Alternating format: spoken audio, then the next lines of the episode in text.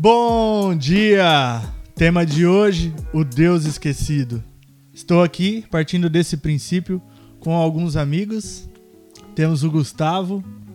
Fala aí, Gustavo. Estamos aqui para arrebentar a boca do balão.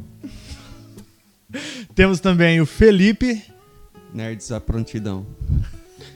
E o nosso convidado de hoje, Eric Bernardi. É isso aí, conta comigo e vamos lá. É, nós estaremos falando um pouquinho é, do livro uh, O Deus Esquecido, revertendo nossa trágica negligência para com o Espírito Santo. Esse é um tema é, que o Senhor tem tocado em nossos corações. É, o Gustavo tem falado um pouco sobre isso já é, com, conosco. E a gente decidiu estar tá gravando um podcast, gravando um tempo de fala, estudar esse livro, porque é um livro muito importante. Eu queria começar falando quem é o escritor. O Eric é, vai falar pra gente quem é Francis Chan. Eu acho que a gente precisa conhecer primeiro quem é esse cara. E aí a gente vai falar um pouco da obra que ele, que ele escreveu. Bom, Francis Chan, para quem não conhece, é um pastor americano é, que começou uma grande igreja, é, hoje uma igreja, uma igreja grande, mas que começou seu trabalho com estudos bíblicos nos Estados Unidos e até formar a igreja que hoje é a Cornerstone Church, que para nós é a igreja da Pedra Angular.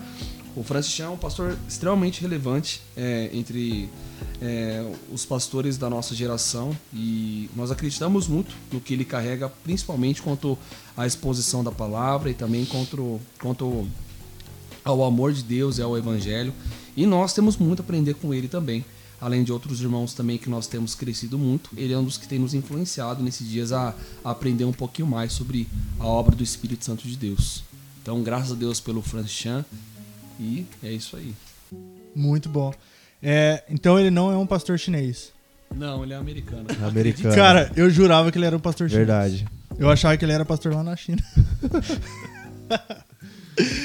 Bom. Agora que falou que ele é norte-americano e da Califórnia, eu imaginei ele loiro de olho azul. É verdade. Vai saber de onde saiu o Chan. Bom, vamos, vamos iniciar. Gustavo, quer falar alguma coisa? Gustavo, trazer uma introdução sobre o que a gente quer construir no meio da, da igreja, não só da nossa igreja, mas no âmbito coletivo. Nós temos sentido nesses dias, né?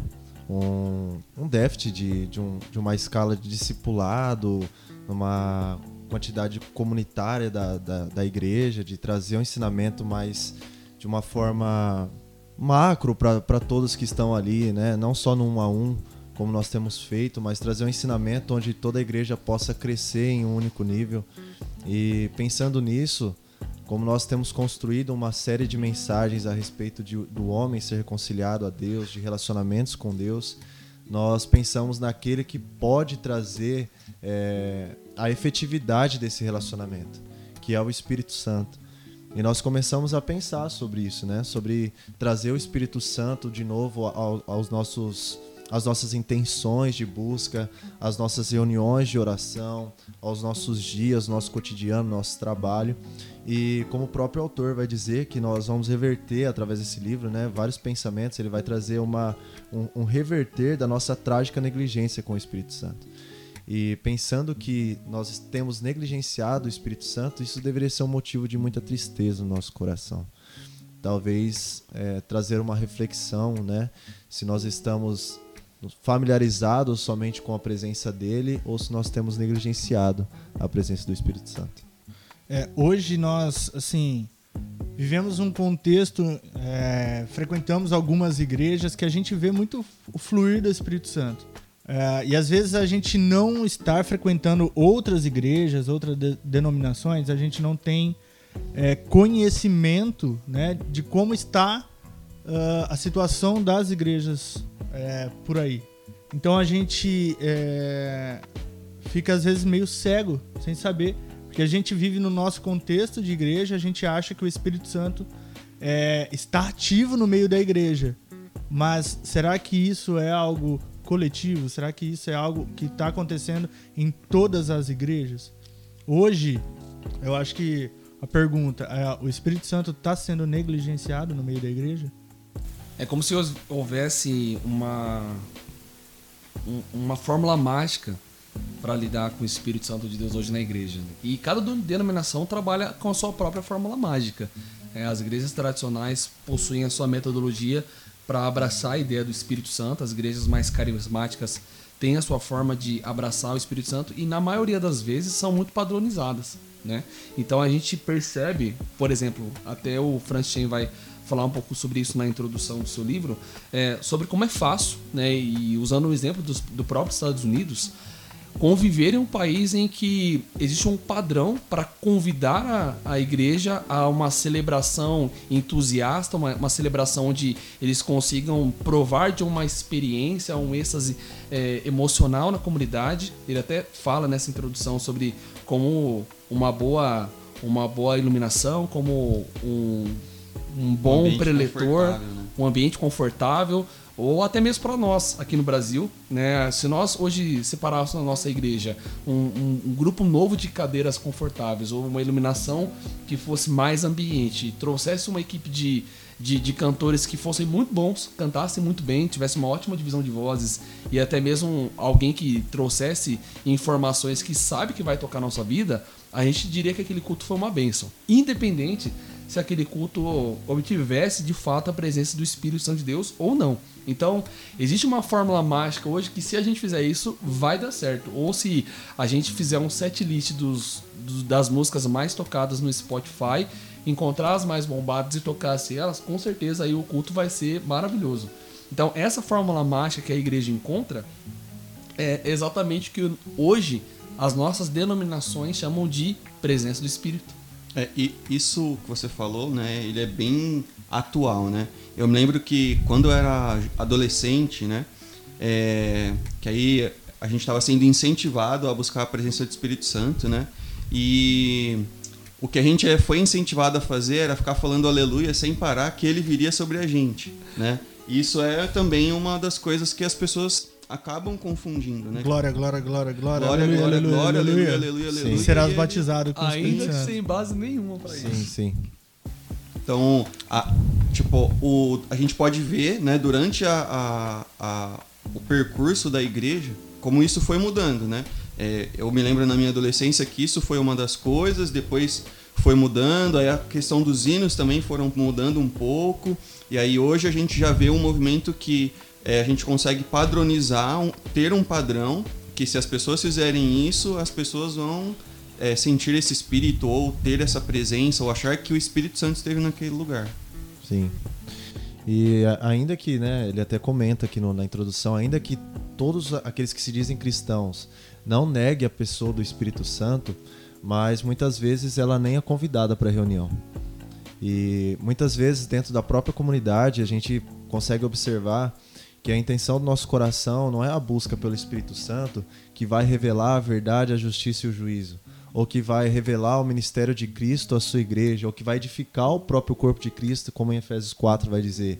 Então, muitas vezes a preocupação da membresia, que, se, que forma o corpo de Cristo, é uma preocupação fútil, como ele mesmo diz, ela está preocupada com o som de qualidade, ela está preocupada com a cadeira confortável, com a iluminação boa e principalmente com aquilo que ela foi buscar, que geralmente são coisas pessoais, como dinheiro, uma cura física ou emocional. Não que isso seja errado, né? A gente sabe que dentro da igreja isso o próprio Cristo diz que são obras que vai revelar a glória dele aos homens, mas a intenção de buscar o Espírito Santo deveria ser a primordial intenção do nosso coração e nas reuniões que nós temos na igreja. É, a gente acaba se tornando um, grande inimigo da familiaridade. Eu acredito que esse problema, a familiaridade com a igreja, é hoje um, um inimigo para nós. Né? nós. Nós estamos familiarizados demais com o contexto. A gente sempre volta, acredito que boa parte das pessoas que estão ouvindo o podcast e, e cresceram na igreja convivem com esse problema. Porque estão familiarizadas com a cultura da igreja, a cultura é, da exposição de uma pregação que até fala sobre o Espírito Santo de Deus, mas inerente à experiência vívida, pessoal com o Espírito Santo de Deus. É verdade. E, e, e, o grande problema, na minha percepção, é que muitas das vezes nós negligenciamos o Espírito justamente porque nós sabemos ou já tivemos uma experiência de que conviver com Ele nos, nos exige passos de fé. Nos exige passos longe de uma zona confortável, é, onde nós apenas é, dissecamos a mensagem do Evangelho, analisamos as Escrituras, mas não colocamos alguns fatores dela de forma prática na nossa rotina. Né? Então, a familiaridade com o Evangelho ela é insuficiente para obter o Espírito Santo. É verdade. Então, como nós obtemos? De fato, pela fé. Isso é um convencimento dado pelo próprio Deus.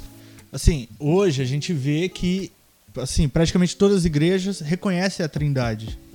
Mas muitas acreditam que eu tenho Deus, eu tenho Jesus e eu não preciso ter o Espírito Santo. Ou pelo menos ter um Espírito Santo manifesto, sendo manifesto no meio da igreja. Então isso é necessário? O Espírito Santo ele precisa se manifestar no meio da igreja? Como isso acontece? Nós vemos hoje uh, uma mentalidade nas igrejas que o Espírito Santo ele se manifesta durante os louvores. É só no momento de louvor? Como que é isso? Bruno, eu vou dar só uma pausa nesse pensamento e depois eu já volto nele. O próprio Francis Chandler vai dizer, trazer um exemplo, na verdade, que a gente não pode é, ter uma experiência como essa que ele traz mas através da imaginação a gente consegue sentir um pouco do peso do pensamento que ele traz. E o pensamento que ele traz é o seguinte: imagina que você cresceu em uma ilha deserta e a única companhia que você tem é a Bíblia, é a palavra de Deus. Consequentemente, você cresceria com ela, você leria ela todos os dias, era a sua única companhia. E você leu o Antigo Testamento, o Novo Testamento, entendeu várias passagens das, das Escrituras. E mais ou menos depois de uns 20 anos, você é achado nessa ilha. E após você ser recolhido dessa ilha, você chega até uma igreja contemporânea. Será que os nossos olhos estariam felizes por ver que tudo aquilo que você conviveu durante 20 anos naquela ilha deserta, lendo as escrituras, é muito parecido dentro da igreja contemporânea? Ou nós ficaríamos entristecidos com a discrepância entre o que está escrito na escritura e aquilo que nós temos visto dentro da igreja contemporânea? E aí eu volto na sua pergunta. O Espírito Santo, ele é muito vital dentro da igreja.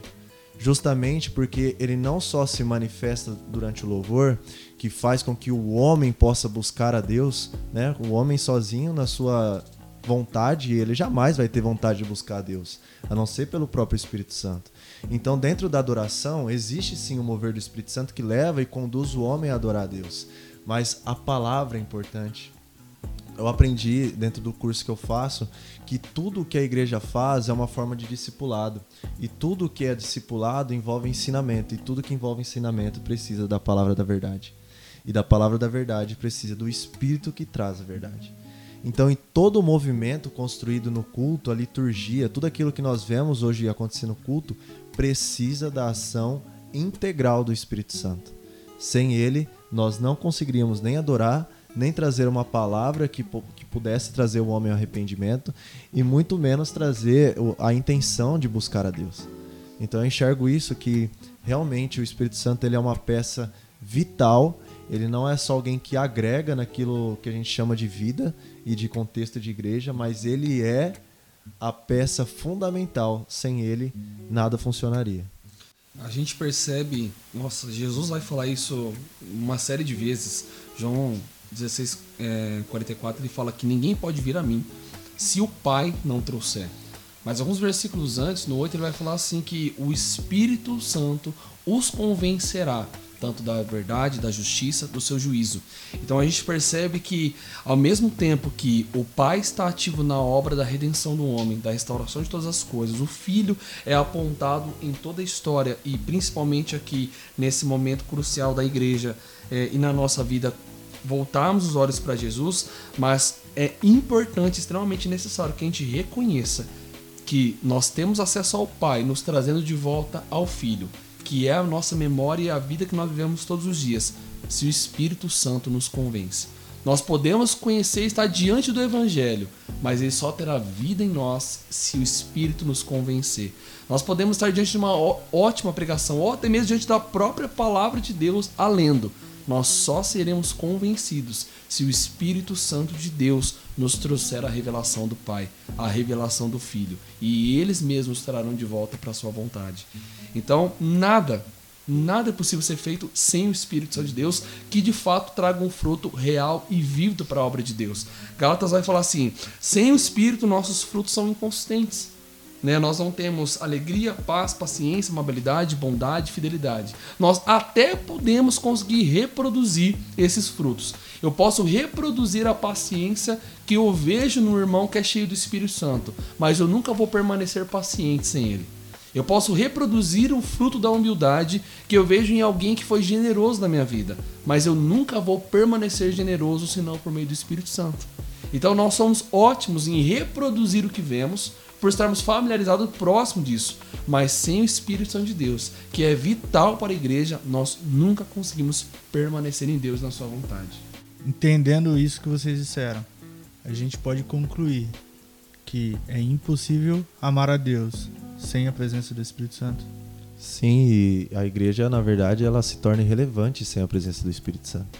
E quando a gente fala de relevância, nós não estamos falando de mil seguidores no Instagram ou 23 milhões de seguidores no Instagram para ser relevante. A questão é: Deus te conhece? E ser relevante é chegar como Jesus mesmo disse: muitos me chamaram de senhores, mas naquele dia eu direi: Partai de mim, pois eu não te conheço. E essa é a relevância do reino dos céus: ser conhecido por Deus. Sem Ele, não estamos selados para a era vindoura é o que Paulo vai dizer. Sem ele, nós não temos um intercessor fiel. O Espírito que intercede por nós, com gemidos inexprimíveis diante do Pai. Nós não sabemos orar. Nós não sabemos buscar a Deus. Nós necessitamos o tempo todo da presença do Espírito nos fazendo lembrar o que devemos orar, a quem devemos conhecer, o que devemos praticar, como devemos viver. Sem o Espírito Santo de Deus, nós sequer somos convencidos que estamos errados. É. Nós não somos sequer convencidos que a gente está no meio do nosso pecado. O Espírito de Deus está sobre mim, é o que Jesus vai dizer. E ele mesmo me ungiu para pregar as boas novas ao quebrantado de coração. Nós podemos pregar até mesmo o Evangelho, mas só conviveremos com esse da mensagem se o Espírito Santo de Deus convencer aquele a quem pregamos. E diversas vezes isso já aconteceu conosco, de nós compartilharmos algo com alguém, não vermos é, resultado algum da nossa obra, nós fazemos o evangelismo até com a nossa igreja e, e nós não vemos resultado algum daquele trabalho. E nós, obviamente, vamos analisar. As pessoas estão difíceis, as pessoas estão, não, não estão abertas para o evangelho. Nós estamos num país em que o evangelho está tá, tá totalmente impossível de se pregar. Quando na verdade a gente tem que talvez conviver com o fato que tem quem está impossivelmente somos nós na nossa abertura ao Evangelho, na nossa abertura ao Espírito de Deus. Porque da mesma forma como Cristo precisou do Espírito para que as boas novas convencessem os corações, nós também precisamos do Espírito para que a nossa mensagem gere fruto real na vida das pessoas que estão à nossa volta. Então nós precisamos do Espírito Santo para todas as áreas da nossa espiritualidade cristã.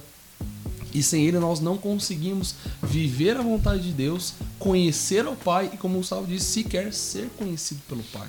A gente vê Jesus pedindo para que os discípulos esperem até que o Espírito Santo venha, né? Cara, os próprios discípulos precisaram que o Espírito Santo viesse sobre eles para que eles pudessem ir e anunciar a palavra de Deus. Então, hoje nós vemos absurdamente, principalmente na internet, pessoas querendo anunciar o evangelho, querendo levar mensagens, mas não portando o Espírito Santo. E isso, cara, é carregar uma mensagem vazia. Eu acho que isso não produz fruto para o reino.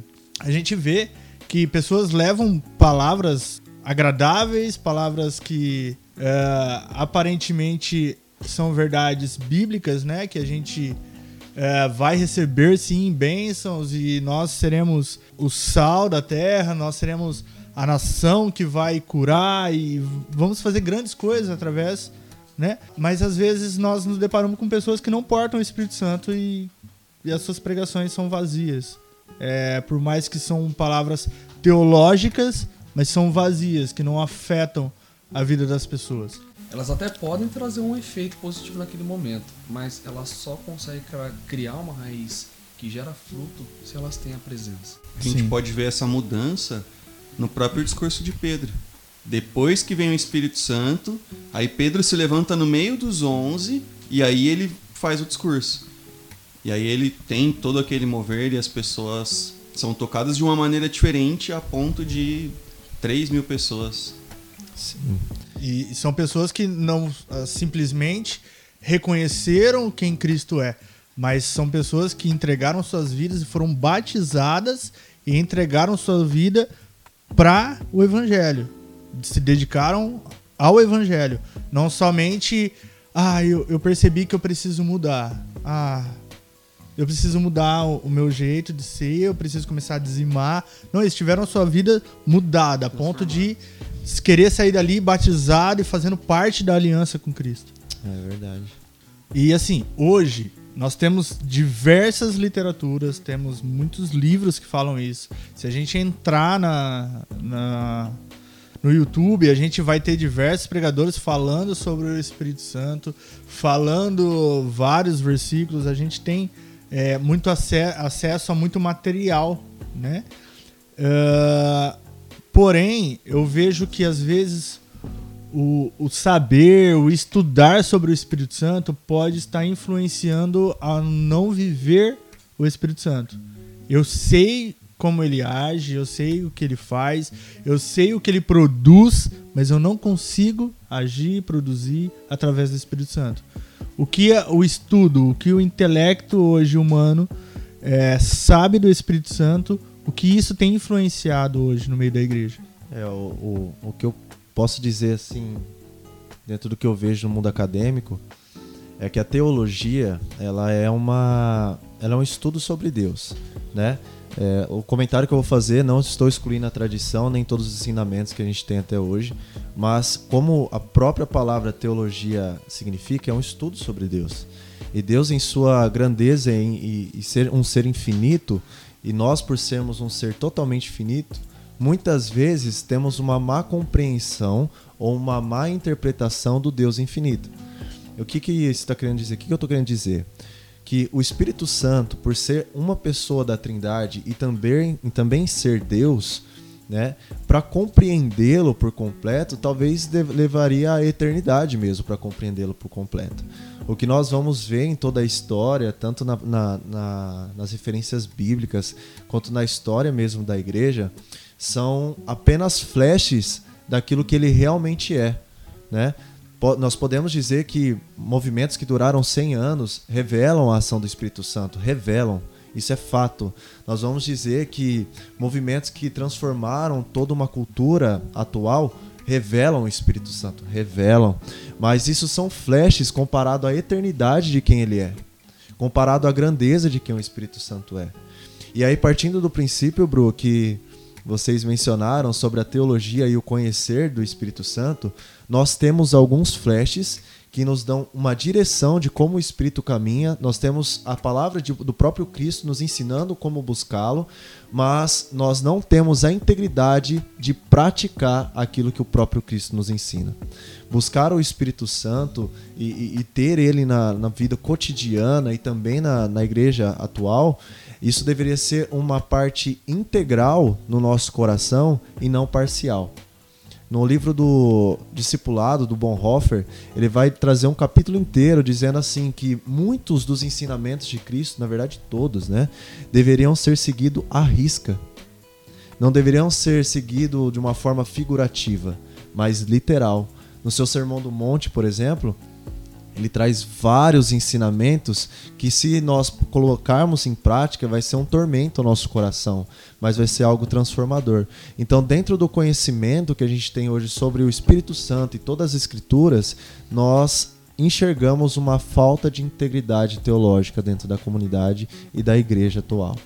Né? É, quando, quando fala de movimentos que duraram por séculos, né? Tipo, 100 anos, a gente está falando de uma ou duas gerações.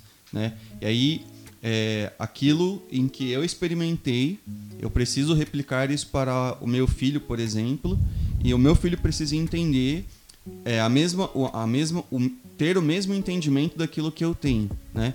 E isso é um pouco complicado quando a gente fala, porque é, eu preciso que meu filho entenda que Deus é pai dele, não é avô dele.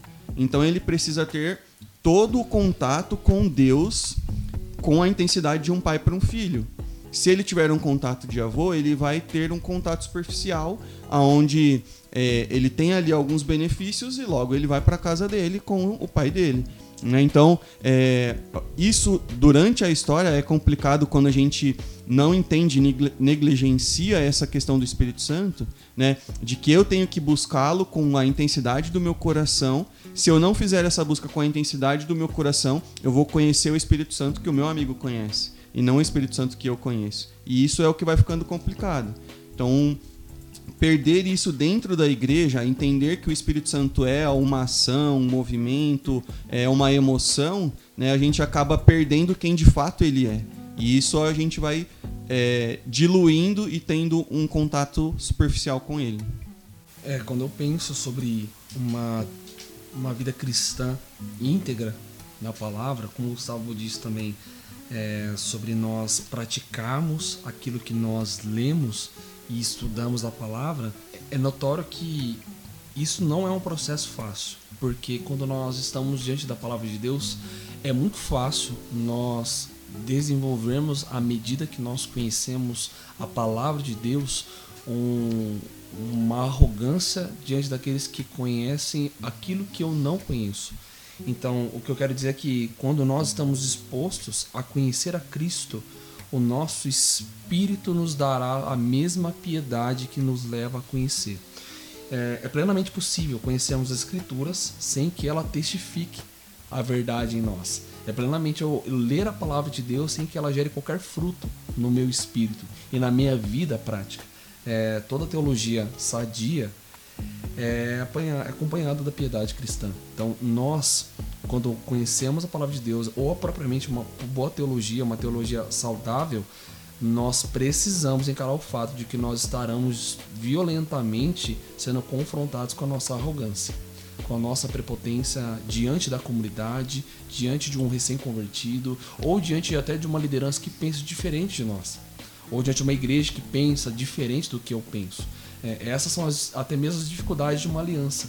Mas a, o nosso conhecimento e a, a integridade da minha teologia, ela é fortalecida e ela se torna saudável quando ela é acompanhada com a piedade, com a compaixão daquele que desconhece o que eu conheço, desconhece a boa teologia que eu estou inserido.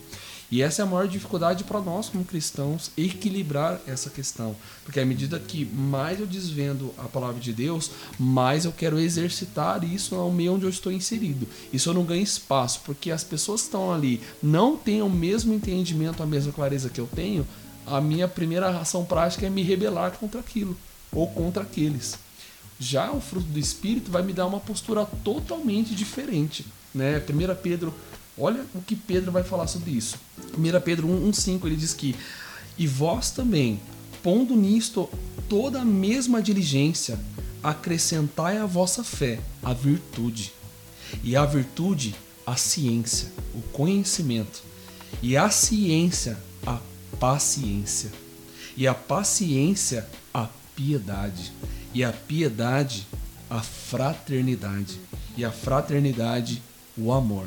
O que Pedro está dizendo aqui é que quando nós estamos dispostos a conhecer a Cristo, a fé está inserida no nosso coração, logo a palavra de Deus está ganhando vida em nós, nós vamos estar cheios da virtude de Cristo. E a virtude de Cristo nos levará a experimentar o conhecimento dele. Nós vamos nos desprender de toda a ciência sobre Deus. Mas aqui ele faz um alerta: diante da ciência, traga consigo a paciência dos seus irmãos. E diante de, de ser paciente com todos, diante daquilo que o Espírito move seu coração a compreender, traga também a piedade deles, porque são desprendidos desse conhecimento. E não somente piedade, tenha fraternidade com esses irmãos, tenha convívio com esses irmãos, tenha vida com esses irmãos. E vida, fraternidade em amor. É o que Pedro finaliza.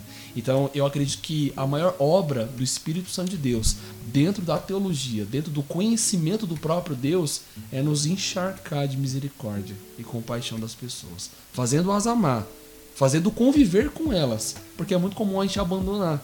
Quando a gente está inserido nesse contexto, não é? Porque é muito fácil a gente. Eu já vivi uma, uma cena prática dessa quando eu entrei no seminário. É, eu discordava de uma, uma pregação. Eu, eu, eu via aquilo lá eu falava, cara, isso não é totalmente fora daqui. A palavra está clara a mim. A nossa prática mais comum é ir embora, abandonar aqueles irmãos e assumir uma outra postura. Mas Deus nos pede para ficar, conviver com esses irmãos com piedade e amor e ensiná-los a verdade, até que eles sejam convencidos em amor. Então, essa é a obra do Espírito em nós. Sabe? Então, é isso que eu penso sobre uma teologia íntegra. É, hoje a gente vive um, um contexto onde que se você falar algo que eu não concordo, eu anulo totalmente aquilo que você fala. Todas as coisas que sejam boas ou não. Cara, é, às vezes a gente tá. A gente, sim, internet, cara. A gente vê um pregador, cara, ele veio construindo uma linha Uau, que incrível, falando pautado na palavra, muito correto. No fim, ele falou algo que, assim, é totalmente contrário àquilo que eu acredito. Cara, eu jogo tudo fora e anulo tudo que ele falou e pronto. Não, esse cara é herege, né? Então a gente é, precisa aprender a, a separar as coisas, né? É, eu acho que isso é muito necessário. E é um fruto do Espírito, é, é fruto da nossa piedade. Ele é acompanhado com, quando Deus se expõe na sua palavra para nós. Eu acho que dá para trazer um exemplo prático do que vocês mencionaram, que a gente enxerga muito na igreja. É, dá um exemplo. O Senhor nos dá dez mandamentos. Aí o irmão cumpre os cinco, os cinco primeiros e os cinco últimos ele não cumpre. Esse irmão que cumpre os cinco primeiros vai cobrar exageradamente aquele irmão que não consegue cumprir os cinco primeiros. Mas na verdade, o que a palavra vai dizer é o seguinte: suportai-vos uns aos outros em amor. E quando a palavra suportar é mencionado, não é suportar de aturar, aturar, mas é suportar de colocar nas costas e levá-la a conhecer. De dar suporte. De dar suporte. E quando nós conseguimos cumprir parte da lei ou parte dos ensinamentos de Cristo, nós precisamos ajudar o irmão que não consegue e ser ajudado por aquele que consegue. Justamente. É, é assim, a gente não vai conseguir cumprir todos. Então eu vou ajudar o irmão que não consegue cumprir esse, ele me ajuda aquilo que ele consegue a fazer com que eu cumpra aquilo que eu não consigo. E o que é mais lindo disso tudo, a comunhão, que na verdade no, acho que é no grego, se eu não me engano, é koinonia, é o partilhar. E quando eu partilho, eu não partilho só do pão que tem na minha mesa, mas eu também partilho daquele pão que muitos vão dizer que é um pão espiritual, mas é a própria palavra de Deus. E quando nós partilhamos da própria palavra de Deus, nós estamos construindo algo muito bonito. Porque imagina só hoje se a igreja realmente tivesse essa intenção no coração de, pô, eu estou vendo que o meu irmão está em pecado. Ele não está conseguindo cumprir aquilo que a, que a própria lei está dizendo. Mas eu também não. Então o que, que eu faço? Eu vejo que ele tem é, de sobra paciência, coisa que eu não tenho. Então, cara, eu preciso enxergar Jesus como ele enxerga. E vice-versa. Sabe? Ter essa, essa comunhão, esse partilhar do pão, da, partilhar daquilo que o Espírito te deu para você conseguir cumprir algumas coisas que a palavra diz. E cara, como isso ia ser lindo e crescer de uma forma assim gradual dentro da igreja. Cara, hoje uma coisa que eu tô, tô reparando é que muitas pessoas, por causa da pandemia, optou por pa participar só de cultos é, online. Eles assim, estão vivendo, ah, eu tô, não, eu vou, né, sou da igreja tal, mas cara, não tá vivendo esse contexto de família, de estar tá junto. É, e isso, cara, pode influenciar muito na vida espiritual dessas pessoas. Porque só ouvir uma mensagem dentro da, da, da internet não é suficiente. Nós precisamos colocar à prova o Espírito Santo no nosso dia a dia. Porque, cara, não existe um lugar melhor pra gente aperfeiçoar os dons do Espírito. Cara, na igreja é, é difícil. São pessoas com criação diferente, pessoas que atrasam para chegar, pessoas que são mal-humoradas, pessoas que falam demais. E, e, isso exige de nós absurdamente. Se nós não formos, não tivermos o Espírito Santo, cara, a gente vai se irar. A gente não vai ser aperfeiçoado nesses dons. É, então, assim, é, é, importante a gente estar tá inserido num contexto de igreja. E, cara, eu, assim, particularmente, eu não acredito que é possível a gente ter uma vida espiritual fora do corpo de Cristo. Eu não acho que é possível, não sei se vocês acham. Concordo. É, além de, de criação, né, e, e, cultura, né, cada um vem de um lugar, eu mesmo vim de São Paulo, você é daqui de Santa Bárbara, a gente tem a questão de, de circunstância, né, É, por exemplo, imagina um, um pai de família que trabalhou no domingo e aí o carro dele quebrou enquanto ele estava indo para o trabalho. Ele pegou um ônibus para não faltar no trabalho, e aí ele voltou para casa de ônibus, e aí ele chega em casa, ele tem que dar banho nos filhos, pegar os filhos e ir de ônibus para a igreja. E aí ele chega na igreja, e aí ali é, a, gente quer ele, a gente quer que ele esteja com o coração amável para que é, ele trate a gente de maneira plena e tipo, e que não haja nenhum tipo de cansaço. Se a gente não suportar esse tipo de cara que passou por toda essa jornada no, no, culto, a gente não consegue compartilhar o espírito que há em mim com ele. E aí esse cara ele vai ter uma experiência superficial porque naquela rotina em que ele estava, ele, te, ele teve um cansaço, uma sobrecarga. Então ter essa questão né, de, de um suportar o outro, né, de dar esse suporte, de conseguir compartilhar essa, esse espírito que há em mim. Então, se hoje no meu dia eu tive uma tranquilidade de é, não ter essa correria, eu vou dar suporte a esse meu irmão a ponto que ele consiga, durante todo o culto, conectar ao mesmo Cristo que eu estou conectado, e ter a mesma experiência na qual eu tive. Então isso eu acho que na igreja acaba é, a, a, gente acaba entrando no modo automático, a gente acaba às vezes negligenciando de fato, perdendo essa, esse, essa sensibilidade de entender o que meu irmão passou naquele dia. Sim. E eu enxergo também assim que muitas vezes nós olhamos para algo que parece ser um problema, mas na verdade ele é uma grande oportunidade de você revelar Cristo aos homens. E quando eu digo isso é o seguinte: você mencionou do irmão que passou por diversas dificuldades. Ele vai estar tá totalmente estressado. E é normal, o o estresse é a sobrecarga daquilo que a gente não pode carregar. Isso é chama estresse, não é o nervosismo, é diferente estresse. Ele vai estar tá totalmente estressado, o corpo estressado, a mente dele vai estar tá estressada, e esse irmão vai chegar na igreja. E muitas vezes ele pode até dar um esporro na gente, né? Pô, sei lá, ele pode até ser um pouco ignorante na, na hora. Mas isso não é um problema, é uma oportunidade de nós sermos paciente, fraternal e amar esse irmão. Tirar esse fardo pesado, esse estresse pesado desse irmão. E, e isso que é a, a questão, sabe? Hoje muitas vezes nós enxergamos como um problema. O irmão que é chato, o irmão que fala demais, o irmão que está dando trabalho. E talvez seja uma oportunidade de nós sermos cristãos pelo simples fato de enxergar como uma oportunidade. Aí mora a chance dos frutos do Espírito se manifestar. Né? Então, a oportunidade onde o próprio Deus vai se revelar em nós, através de nós, tornando Jesus real para as pessoas, simplesmente vendo o Espírito Santo mover os frutos que estão dentro de nós. Nosso convidado aqui hoje, o Eric, ele, ele fez parte de um dos movimentos do Brasil que que assim a base desse movimento é, é o fluir no, no, espírito, né?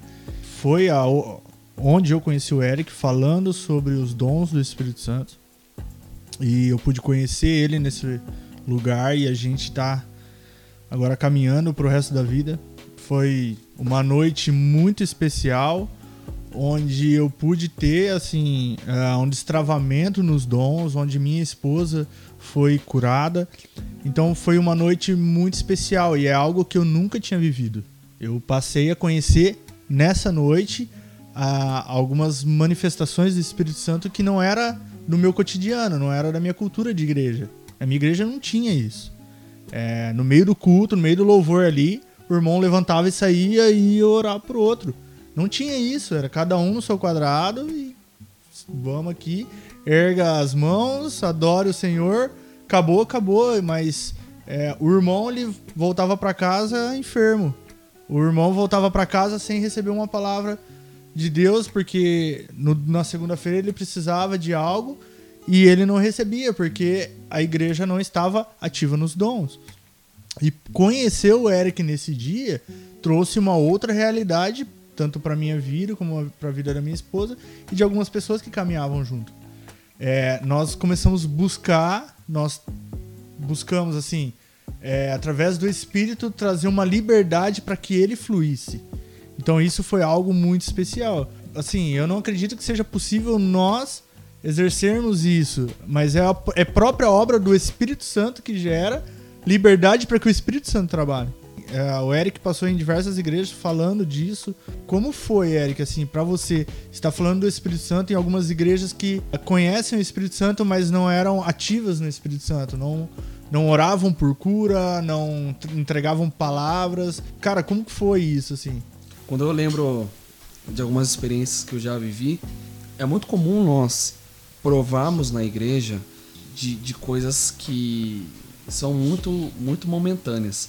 A gente às vezes tem alguma experiência com o Espírito Santo de Deus, essa experiência se torna isolada e nunca mais a gente tem uma outra experiência com o Espírito Santo de Deus.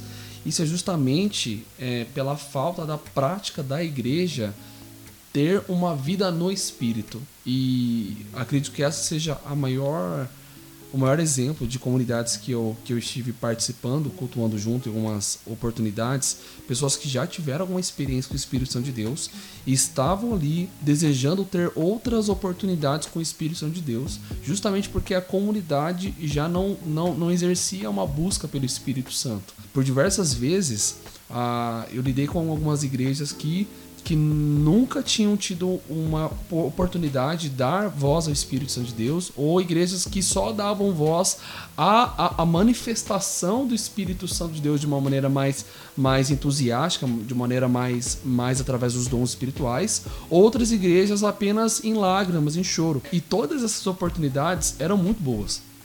Só que é, quando nós lembramos sobre a forma como o Espírito Santo de Deus trabalhava entre os apóstolos, é exatamente a proposta que, que eu trazia para as igrejas. Né? Atos 4, 33, que era até é, um dos, dos grandes fundamentos desse movimento, que é com grande poder os discípulos testemunhavam sobre Jesus e grande graça estava sobre ele. Então, quando nós é, vamos analisar essa cena, nós percebemos alguns choques que as igrejas encaram. Primeiro, quando nós trazemos o é, ou quando as igrejas provam do poder vivo do Espírito Santo de Deus, né? Como Paulo vai dizer aqui, é, que é esse dinamos né, do Espírito, né, esse poder que é que é como uma bomba, como uma forma explosiva na vida das pessoas, a igreja passa por duas cenas. Ou ela é totalmente reavivada, ou ela choca. Ou a igreja quebra, ou ela racha entre as pessoas que querem provar de um avivamento e as pessoas que não querem provar de um avivamento do Espírito Santo.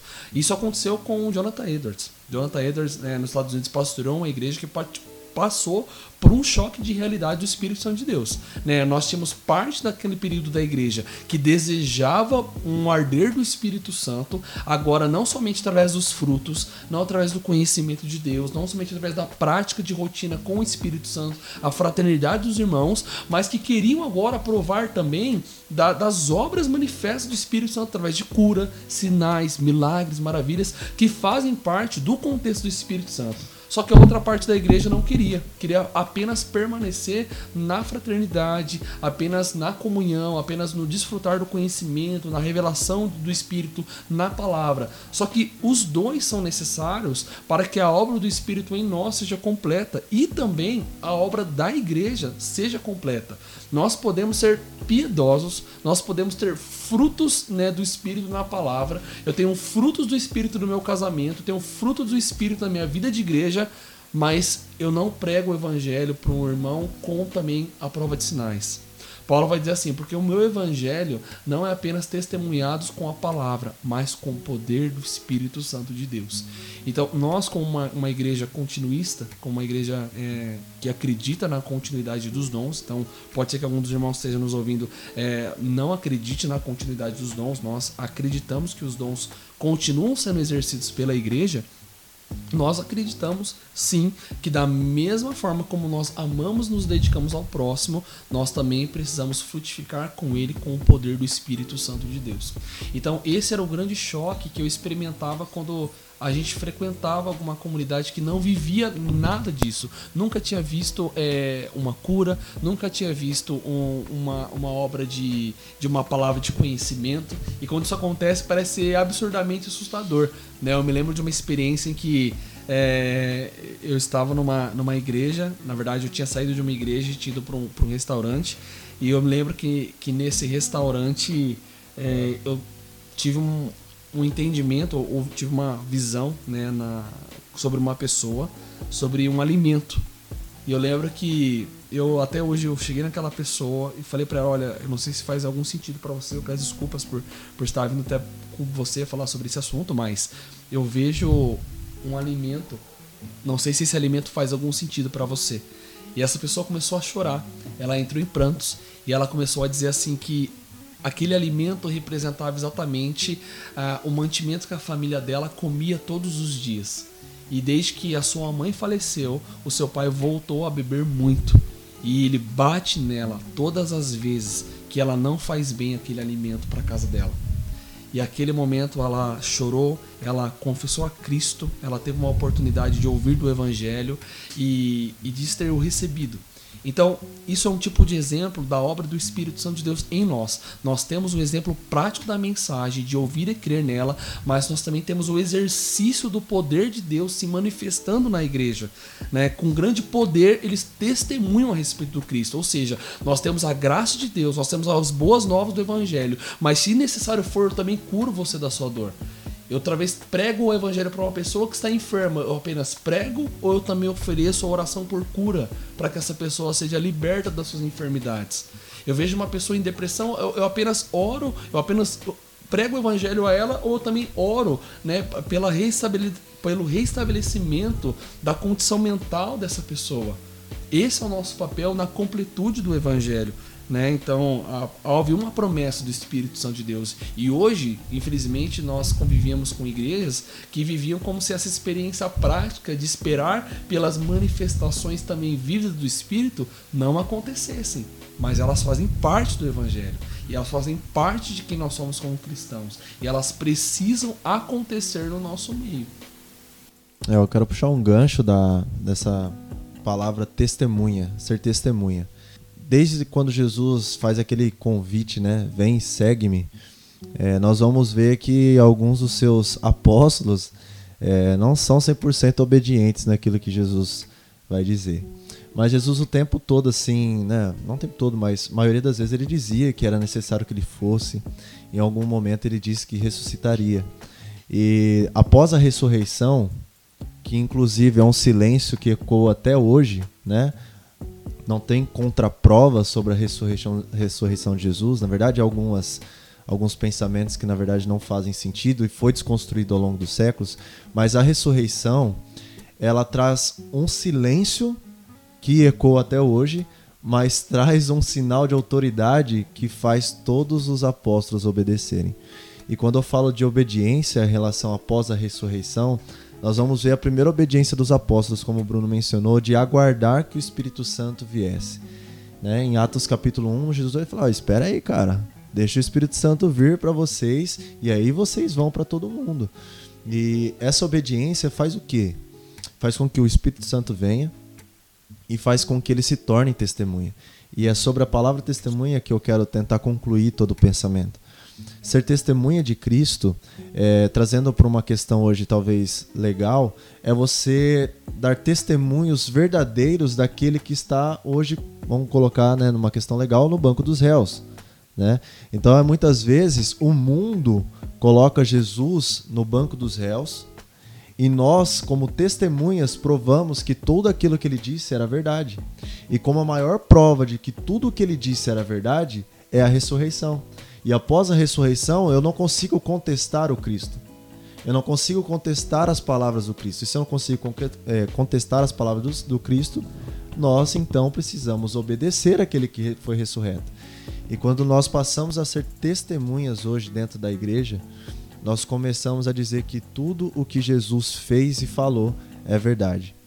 E não só o que ele fez e falou, mas também a promessa que nos é posta de que nós faríamos obras maiores do que a que ele fez dando continuidade à obra que o Espírito Santo iniciou lá atrás, até que então a igreja esteja totalmente adornada para o seu noivo. É isso que eu tenho enxergado assim nesses dias. Uau! Com muita alegria no coração, encerramos aqui hoje. É, esperamos que vocês gostem. Esperamos que conseguimos trazer um pouco mais de clareza para vocês sobre esse assunto. Nós estaremos gravando ainda uma série de mensagens, série de podcasts aí falando sobre este livro. Então aguarde aí os próximos podcasts e Um grande abraço. Agradeço aí vocês estarem ouvindo. Deixo com você o Gustavo e seus agradecimentos. Eric, Felipe, muito obrigado por estarem aqui. Obrigado pelo convite e conta comigo. Para mim é sempre uma honra estar com vocês e compartilhar desse pão. Muito obrigado, galera, pela. Ah, mano, não sei como falar. Os agradecimentos é muito bom. Nós nunca chegamos ao fim. ah, acho que é misericórdia de ouvir a gente, né? Porque a gente não é nada maior, mas a gente consegue agregar um pouquinho mais para cada um. Acho que é Amém. isso. Isso aí, galera. Pode algo bom sair de Santa Bárbara? Ainda que estivesse debaixo da figueira antes eu te vi. Valeu, galera. Grande abraço.